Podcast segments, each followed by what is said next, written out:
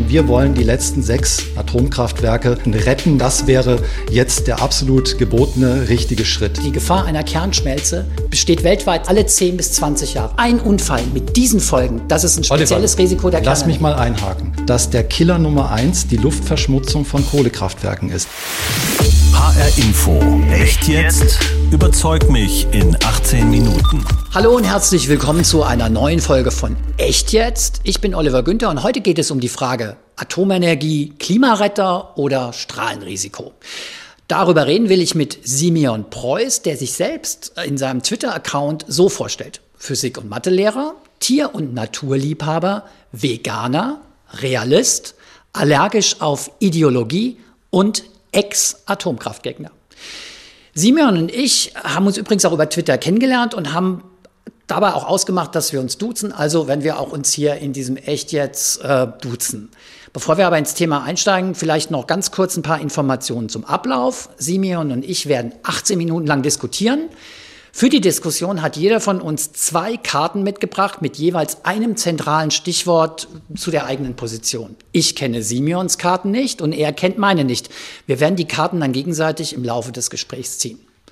So viel vielleicht erst fürs erste Mal zum Ablauf von diesem Echt jetzt. Simeon, ich denke, jetzt können wir loslegen. Ja, ich bin bereit. Okay, super, Aber ich die auch. Zuhörer. Und Simeon, du hast uns zum Thema Atomkraft und Klimakrise auch eine These mitgebracht. Lies die doch mal gerade vor. Ja, die These lautet, erneuerbare Energien werden die Klimakatastrophe nicht im Alleingang aufhalten. Wir müssen zusätzlich den Atomausstieg stoppen und sogar neue Kernkraftwerke bauen.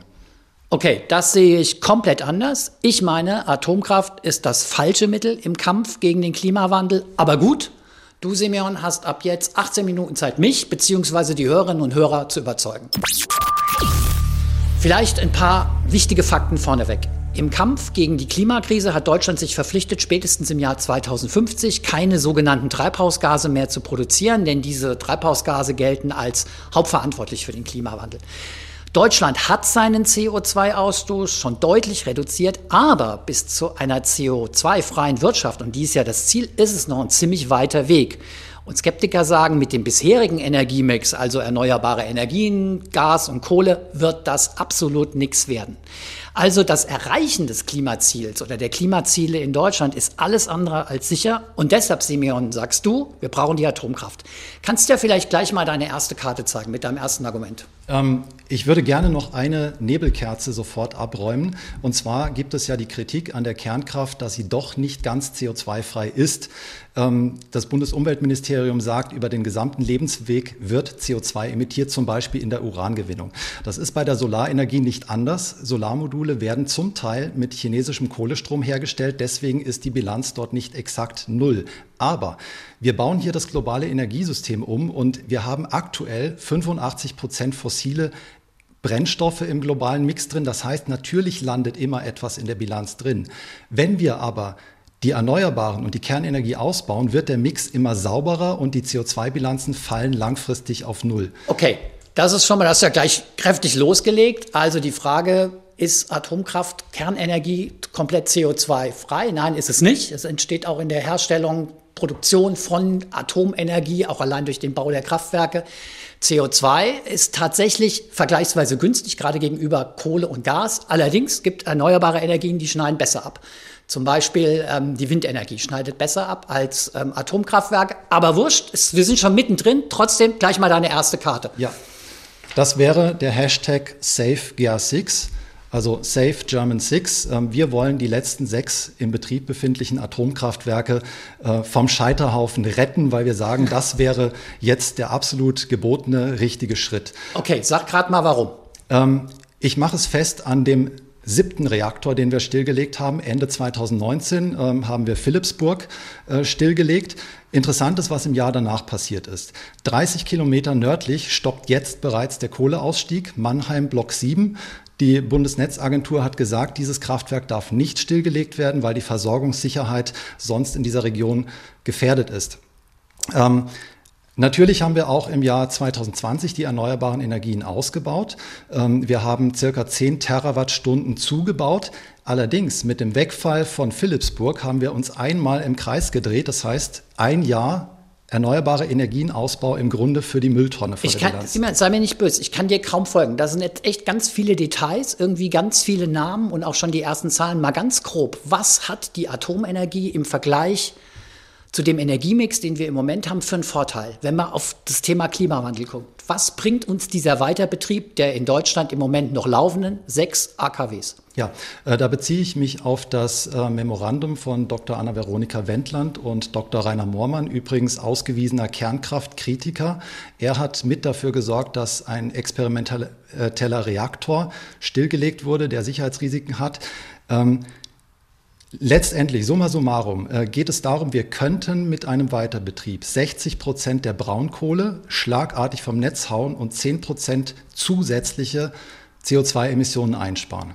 Das ist insofern wichtig, weil Braunkohle und auch Steinkohle halt große CO2-Emittenten sind. Also sie sind schlicht und ergreifend verantwortlich für einen ziemlich hohen Treibhausausstoß. Sprich, sie durchkreuzen so ein bisschen die Klimaziele der Bundesregierung. Das ist das Ding. Ich halte mal dagegen, wenn man sich die Bilanz der Erneuerbaren anguckt, seit 1990 hat sich deren Leistung verzehnfacht. Ich sag dir, ja, warum bauen wir nicht einfach die Erneuerbaren aus? Das ist doch viel besser, als an den sechs alten Atomkraftwerken festzuhalten. Es geht hier vor allem um Größenordnungen. Man muss einfach mal sehen, was diese letzten sechs leisten. Und das ist wirklich gewaltig. Die letzten sechs sind ein Drittel dessen, was wir einmal hatten. Ähm, die produzieren 18 Prozent mehr als die Solarenergie. Also bei allen Jubelmeldungen und allen schönen Erfolgen, die wir zu feiern haben, wir sind mit den Erneuerbaren noch längst nicht so weit, wie wir gerne sein wollten. Sie produzieren die Hälfte. Lass uns doch mehr Geld reinstecken. Wir können doch mehr machen, um die Erneuerbaren weiter voranzutreiben. Lass mich mal den Vergleich zu Ende führen. Die Hälfte der Windenergie wird quasi durch diese Verschrottung wegfallen. Das also wenn man einfach mal Angenommen, die Bundesregierung würde jetzt beschließen, dass wir die Hälfte der Windenergie verschrotten würden, dass wir die hochjagen mit Dynamit, genau wie die Kühltürme in Philipsburg. Die Klimaschützer, die Grünen, die würden toben, die würden das ein Klimaverbrechen nennen. Das heißt, die Ausstiegsreihenfolge ist definitiv falsch. Von Was wäre die richtige? Zuerst die Kohle weg. Okay. Natürlich, die Kohle ist die Hauptdreckschleuder hier. Und das können wir, sagst du, wenn wir die sechs Atomkraftwerke noch weiterlaufen lassen in Deutschland. Wie lange? Brauchen wir, wir können, wenn wir es mal zum Beispiel an den USA festmachen. Natürlich hey, lass uns in Deutschland bleiben, bitte. Wenn es nach mir geht, auf jeden Fall 25 Jahre. Die Noch 25 Jahre? Natürlich. Okay. In den USA werden Laufzeitverlängerungen bereits für 80 Jahre gewährleistet. Man war da also sehr pessimistisch, wie lange man ein Atomkraftwerk sicher betreiben kann. Wenn ich sage 60 Jahre, dann kommen wir also mit 25 Jahre bis 2045. Okay. Ich denke, ich zeige vielleicht mal meine Karte, meine erste Karte. Jetzt bin ich gespannt. Ha, da steht drauf Nadeshda. Sagt dir das was? Nein, klär mich auf.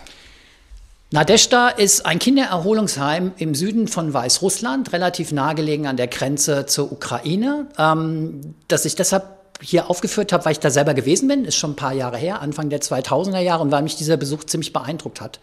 In Nadeshda können sich nämlich Kinder erholen, die ähm, durch die Strahlenbelastung, durch den Atomunfall in Tschernobyl ähm, belastet worden sind, die da unter ges gesundheitlichen Folgen le leiden. Jedes Jahr können sich da 6000 Kinder temporär, also für ein paar Wochen erholen.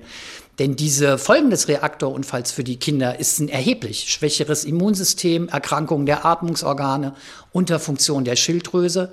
Und seit Anfang der 90er Jahre werden in Nadeshda Kinder betreut bis heute. Und das ist die Folge eines Atomunfalls. Und deshalb sage ich, auch wenn dein Argument Atomenergie erzeugt wenig CO2 überzeugend ist und ich das auch für sehr gewichtig halte, der Preis ist einfach zu hoch, das Risiko ist einfach zu hoch. Ja, also Tschernobyl hat mich als Kind wahnsinnig schockiert. Ich habe das als Fünfjähriger erlebt und das war lange Zeit mein Hauptgegenargument gegen die Kernenergie, dass es einfach unverantwortlich ist, dieses Risiko einzugehen. Das, der Denkfehler bei der Kernenergie ist, dass wir sie isoliert betrachten. Wir stellen sie nicht ins Verhältnis zu anderen Energiequellen, wie zum Beispiel zur Kohle. Und für mich war es eine Riesenüberraschung, als ich vor gar nicht allzu langer Zeit festgestellt habe, dass die Wissenschaft sich inzwischen darüber einig ist, dass der Killer Nummer eins die Luftverschmutzung von Kohlekraftwerken ist. Jedes Jahr sterben Millionen Menschen durch Kohlekraft, durch Luftverschmutzung. Wohingegen bei Tschernobyl, da sind die Zahlen so, direkte Strahlentote gibt es im Bereich von 50. Ähm, natürlich gibt es auch viele gesundheitliche Probleme. Da gibt es auch andere Zahlen, das weißt du, ja? Also dann nehmen wir die Zahlen von Greenpeace, dann wären es 92.000.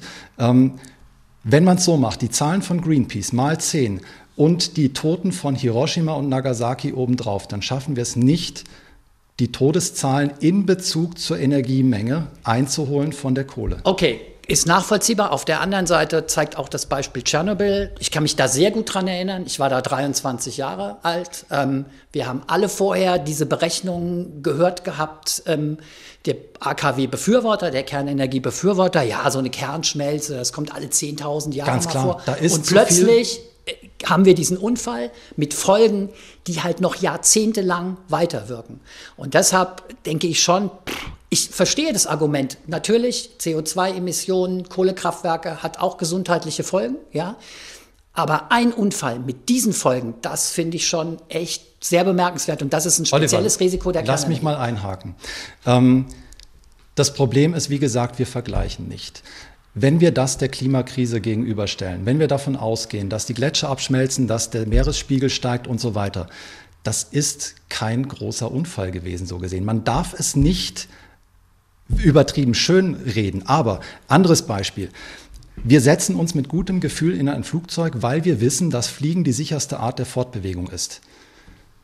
Flugzeuge stürzen ab. Auf, bei der größten Katastrophe auf Teneriffa sind 700 Menschen auf einen Schlag gestorben. Trotzdem schaffen wir es da, die rationale Abwägung zu machen und sagen, okay, ähm, selbst wenn beim Autofahren der Einzelunfall weniger spektakulär ist, entscheiden wir uns aus Sicherheitsgründen Okay. eher fürs Flugzeug. Okay, auf der anderen Seite, ich meine, es gibt halt auch Untersuchungen, Beispiel Max Planck Gesellschaft in Mainz hat gesagt, die Gefahr einer Kernschmelze besteht, in, besteht weltweit 10 bis, alle 10 bis 20 Jahre. Also von der Dimension Tschernobyl, Fukushima. Ja. Ja. Westeuropa ist besonders bedroht, weil wir hier besonders viele Kernkraftwerke auch haben, viele Kernkraftwerke, die schon lange laufen. Das ist ein Risiko. Das ist mir gerade, wenn man so die, lang, die Auswirkungen eines Kern, Kernkraftwerkunfalles sieht, echt zu hoch. Ja, das muss man auf jeden Fall so sagen, da hast du vollkommen recht. Allerdings müsste man jetzt hier sehr ins Detail einsteigen und schauen, welche Vorkehrungen wurden inzwischen getroffen, welche Lehren wurden aus Tschernobyl und Fukushima gezogen. Da gibt es einiges. Welche Lehren wurden gezogen in Bezug auf neue Kernkraftwerke? Ein Restrisiko ist definitiv immer dabei, aber für mich verblasst es ganz klar vor den Alternativrisiken, Luftverschmutzung und Klimawandel. Okay. Echt jetzt überzeugt mich in 18 Minuten heute mit Simeon Preuß, Pro-Atomenergie-Aktivist, der sagt, wir brauchen die Atomkraft schlicht und ergreifend im Kampf gegen die Klimakrise. Simeon, deine nächste Karte bitte. Genau. Da steht drauf Wetterabhängigkeit und Energiedichte. Okay. Also, nachdem ich jetzt erklärt habe, warum es eigentlich gut wäre, die Kernkraftwerke weiterlaufen zu lassen, warum neue Kernkraftwerke, warum nicht die Kernenergie auslaufen lassen und voll auf erneuerbare Energien setzen. Das sind zwei große Probleme der erneuerbaren Energien. Und zwar müssen wir hier vor allem sprechen über die Windenergie und die Solarenergie, weil das die einzig wirklich steigerungsfähigen sind. Wasserkraft ist am oberen Limit angelangt, das lässt sich nicht ausbauen. Wetterabhängigkeit, ganz klar, nachts bei Windstille gibt es keinen Strom. Das heißt, wir müssen hier über Stromspeicher sprechen und das ist ein massives wirtschaftliches Problem. Das macht die Energiewende sehr teuer. Viele sagen unbezahlbar, dass das der Energiewende den, das Genick brechen wird. Wir müssen ganz kurz mal vielleicht erklären, warum ist Stromspeicherung bei erneuerbaren Energien so ein wichtiges Thema? Ähm, das hängt damit zusammen, dass Strom ein Echtzeitgut ist. Es muss der Strom in der Sekunde in die Steckdose eingespeist werden, wo wir ihn auch wieder entnehmen.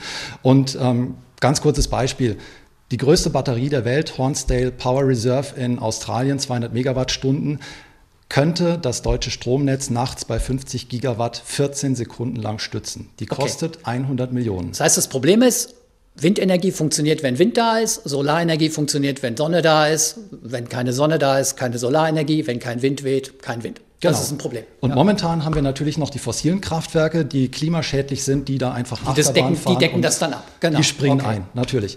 Ähm, wenn ich es jetzt also hochrechne, für eine einzige Nacht im Winter, 16 Stunden sagen wir mal, dann komme ich auf Kosten von 400 Milliarden allein für Batterien. Das ist jetzt natürlich plakativ. Natürlich werden die Kosten massiv fallen. Aber ich sage mal, wenn das jetzt nochmal 20 Jahre dauert, bis das einigermaßen wirtschaftlich ist, dann ist aber wirklich ganz, ganz knapp. Es gibt Leute, die sagen, wir haben jetzt schon die Möglichkeit, diese, diese Abhängigkeit von, von, von, von Sonne und Wind sozusagen durch Speicher abzupuffern zu 80 Prozent. Das scheint mir schon, scheint mir, dass man da schon ziemlich weit gekommen ist mit den Speichertechnologien, also was den tatsächlichen Tagesbedarf angeht. Also 80 Prozent, das ist jetzt äh, zum Beispiel ich möchte eine Studie zitieren. Und zwar ist es eine Studie aus Jülich ähm, aus dem Jahr 2019, Wege für die Energiewende. Die vergleichen zwei Szenarien. Erstes Szenario, wir machen 80 Prozent erneuerbare Energien, der Rest dreckige fossile Brennstoffe, vor allem Erdgas. Das zweite Szenario ist 95 Prozent erneuerbare Energien, kleiner dreckiger Rest bleibt. Letzteres Szenario, das, was wir eigentlich nehmen müssten für die Klimaproblematik, ist dreimal so teuer, nämlich 1800 Milliarden Euro. Okay, dann kann man aber sagen, angesichts der Klimakrise, der Klimakatastrophe, deren Auswirkungen und angesichts der Risiken, die Atomenergie mit sich bringt, muss man halt möglicherweise einfach diesen, dieses Geld zahlen. Dann ist das halt einfach so. Ja, die Frage ist, wollen wir jetzt unsere Erfolgschancen schmälern? Also natürlich. Meine Erfolgschancen? Es ist jetzt schon klar, dass wir den dreckigen Weg gehen werden. Wir sehen Nord Stream 2, die Erdgaspipeline in der Ostsee wird bereits gebaut. Aber aus Kohle wollen wir aussteigen bis 2038. Das ja. heißt ja, dreckiger Weg, so ja eigentlich nicht. Ähm, naja, der Kohleausstieg wird den Hunger auf Erdgas nicht verringern. Wie gesagt, wir sehen, Erdgas wird ausgebaut. Übrigens auch an den alten Standorten der Kernkraftwerke in Biblisk und Remmingen sind neue Gaskraftwerke gebaut, weil sonst die Versorgungssicherheit nicht gewährleistet ist. Damit könnte ich aber zum Beispiel erstmal ganz gut leben. Also viel erneuerbare Energien und das, was die Erneuerbaren nicht leisten, das durch Gaskraftwerke, zumindest für eine bestimmte Zeit, weil Gaskraftwerke deutlich sauberer sind als Kohlekraftwerke. Naja, aber wir müssen es ja zu Ende denken.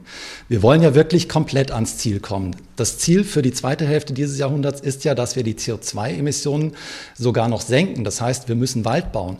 Äh, nicht Wald bauen, wir müssen Wald aufforsten, damit das CO2 der Erdatmosphäre entzogen wird. Und jetzt komme ich noch schnell zum zweiten Punkt, Energiedichte. Die Erneuerbaren, wenn man da an dem grünen Lack kratzt, dann kommen teilweise recht hässliche Dinge zu, zum Vorschein.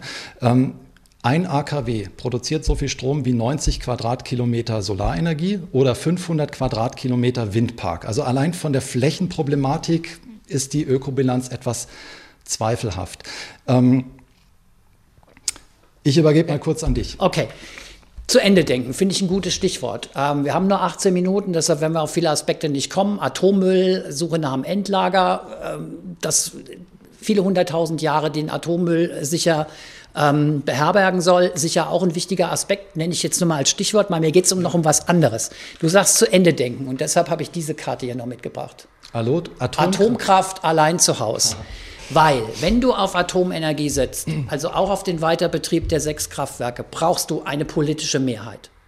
Die ist in Deutschland im Moment nicht absehbar. Stopp, du brauchst, ich, äh, sorry, du brauchst, wenn du neue Atomkraftwerke Oliver, haben willst, dann brauchst du Betreiber, die diese Atomkraftwerke bauen. Im Moment ist kein Energieversorger daran interessiert. Mit wem mit welcher sozusagen gesellschaftlichen Mehrheit willst du dein Ziel vorantreiben? Also erstens diese gesellschaftliche, dieser gesellschaftliche Konsens, der bröckelt gerade massiv. Wir sehen in vielen Umfragen bereits, dass ich die keine Partei außer der AfD, die den Weiterbetrieb von Atomkraftwerken Parteien sind jetzt hier vollkommen irrelevant. Wir sehen in Umfragen, dass die Kernkraftbefürworter massiv zugelegt haben aufgrund der Klimadiskussion. Wir brauchen hier wirklich einen gewissen Realismus. Ähm, und müssen einsehen, dass wir die Lösungen nicht mehr gegeneinander ausspielen können. Ähm, das, was die Politik macht, das, was die Betreiber machen, ist eine Folge dessen, was die Bevölkerung denkt und wie sie sich zur Kernenergie verhält. Wenn jetzt tatsächlich ähm, eine öffentliche Diskussion stattfindet, ähm, bin ich optimistisch, dass wir diese Mehrheit tatsächlich wieder zustande kriegen. Okay, das Problem dabei ist, du sagst selber, wir müssen ja eigentlich relativ schnell handeln. Also einfach um die Klimaziele noch zu erreichen, beziehungsweise um die Klimakrise zu verhindern. Ja? Ähm, wenn du aber jetzt erstmal dieses, diesen gesellschaftlichen Prozess abwarten musst, wenn du dann noch eine politische Mehrheit organisieren musst, wenn du dann Energiebetreiber brauchst, die neue Atomkraftwerke bauen, da rennt uns die Zeit davon. Die haben wir nicht. Das dauert alles viel zu lange. Und daher finde ich, beißt sich da deine Argumentation so ein bisschen, sorry, aber in den Schwanz. Ähm, wir haben noch 29 Jahre bis 2050 bis zum Ziel. Und ähm, deswegen ist es so wichtig, dass wir jetzt sofort diese Diskussion in die breite Öffentlichkeit bringen. Und Bezüglich Geschwindigkeit. Ja, ein Atomprogramm braucht zehn Jahre Vorlaufzeit. Was danach aber passiert, hat man in Frankreich gesehen. Frankreich hat 15 Jahre für die vollständige Energiewende gebraucht, beziehungsweise für den Stromsektor. Wir sind erst bei 50 Prozent. Das heißt, Frankreich hat die Atomenergie schneller ausgebaut als Deutschland. Das müssen wir kombinieren mit einem massiven Ausbau der erneuerbaren Energien und dann haben wir eine realistische Chance, um ans Ziel zu kommen. Okay, 18 Minuten sind um. Aber zu echt jetzt gehört ja am Ende auch eine kurze Bilanz. Wie war's? Simeon Preuß heute bei uns zu Gast. Ähm, Mathe-Physiklehrer, Pro-Atomkraft-Aktivist, der sagt, wir brauchen die Atomenergie gegen den Klimawandel. Wie war's aus deiner Sicht? Es war, es war spaßig. Ich habe es sehr genossen. Ähm, es war eine große Herausforderung, die Argumente in möglichst kurzer Zeit äh, rüberzubringen. Das ist so ein bisschen eine Lehrerkrankheit, dass man ähm, gerne drumherum erklärt und die Hintergründe klärt und so weiter. Ähm, auf jeden Fall, ich fand es super. Ich würde gerne noch einen, einen Satz sagen als einen. Schlusswort. Einen, einen, einen einzigen. Ohne Nebensatz, bitte. Absolut, ohne Nebensatz. Darfst mich beim Wort nehmen. Wir sind über den Punkt raus, dass wir Lösungen gegeneinander ausspielen können. Jeder muss seine bittere Pille schlucken. Ich muss schlucken, dass wir in meiner Nachbarschaft vielleicht den Windpark bauen. Der Fleischesser muss schlucken, dass er in Zukunft weniger Fleisch essen darf. Der Autofreak muss schlucken, dass das Tempolimit kommt und der Atomkraftgegner muss schlucken, dass der Atomausstieg vom Tisch ist. Also aus meiner Sicht, ähm, ich fand es eine sehr interessante Diskussion. Ich finde, habe ich auch in der Vorbereitung gemerkt, es ist ein wahnsinnig komplexes Thema. Ich glaube, wir hätten noch locker eine halbe Stunde oder noch mal 18 Minuten weiterreden können. Viele Aspekte, die wahrscheinlich für dich, für die Atomenergie sprechen oder aus meiner Sicht dagegen sprechen, haben wir jetzt gar nicht ähm, thematisieren können. Aber so ist es halt. Das ist halt Teil von echt jetzt. Ich finde es tatsächlich auch eine wichtige Debatte und ich finde auch ganz ehrlich, dass es durchaus ein sehr zentrales Argument gibt, das für die Atomenergie spricht und das ist eben der geringe CO2-Treibhausausstoß. Ich finde, dass sich ziemlich gewichtige Argumente dagegen haben, aber es lohnt auf jeden Fall eine sachliche Debatte über das Thema. Absolut, wir müssen da emotionslos rangehen und schauen, wie erreichen wir jetzt das Ziel realistisch. Was jetzt noch fehlt, ist der echt jetzt Faktencheck und der kommt jetzt. HR Info. Echt jetzt? Der Faktencheck. Simeon Preuß sagt, wenn wir in Deutschland die sechs verbliebenen Atommeiler weiterlaufen lassen, dann können wir im Gegenzug alle Braunkohlekraftwerke dicht machen. Das haut hin. Denn Atomenergie und Braunkohle haben im Moment einen ähnlich großen Anteil an der deutschen Stromerzeugung. Im ersten Halbjahr 2020 lag dieser Anteil für Atom bei etwa 12 Prozent, für Braunkohle bei etwa 13. Heißt das aber, dass mit der Braunkohle auch der dazugehörige CO2-Ausstoß komplett verschwindet? Nicht ganz.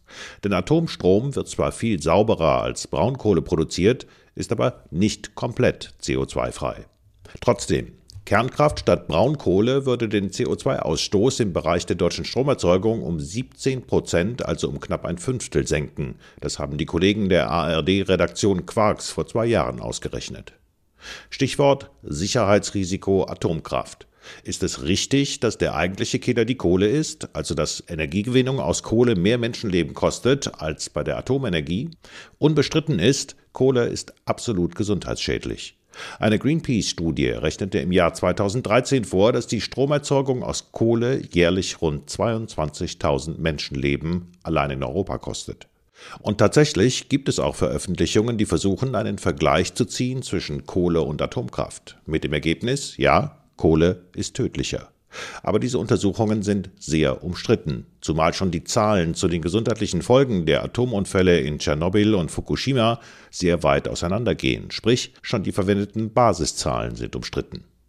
Ähnliches gilt übrigens auch für die Untersuchungen zum Risiko von AKW-Unfällen. Der Wissenschaftliche Dienst des Bundestages wertete im Jahr 2010 die bis dahin vorliegenden Risikostudien aus. Schlussfolgerung, die Aussagen seien extrem widersprüchlich und hingen sehr von der Position der jeweiligen Autoren zur Kernenergie ab.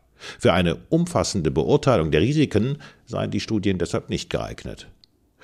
Gibt es einen gesellschaftlichen Stimmungswandel pro Atomenergie, wie Simeon Preuß sagt? Laut einer aktuellen Forsa-Umfrage halten 37 Prozent der Befragten die weitere Nutzung der Kernkraft für sinnvoll. Dazu passt eine repräsentative Studie des Bundesumwelt- und Naturschutz aus dem Jahr 2019. Demnach sprechen sich umgekehrt 60 Prozent der dort Befragten für den Atomausstieg aus. Unmittelbar nach dem Atomunfall in Fukushima im Frühjahr 2011 war die Mehrheit noch deutlich größer. Damals waren bei einer Infratest DIMAP-Umfrage 86 Prozent der Befragten für einen vorzeitigen Ausstieg aus der Kernenergie. Dass die Stimmung jetzt, zehn Jahre später, pro Atom kippt, dafür gibt es keine Anzeichen. So, und jetzt sind Sie dran. Brauchen wir die Atomkraft im Kampf gegen die Klimakrise? Oder meinen Sie, nein, es geht auch ohne Kernenergie? Schreiben Sie uns Ihre Meinung auf hinforadio.de. Diese Ausgabe und mehr Echt jetzt Folgen gibt es auch als Podcast, unter anderem in der ARD Audiothek. Dort können Sie auch den Channel von HR Info Politik abonnieren, um keine Echt jetzt Folge mehr zu verpassen.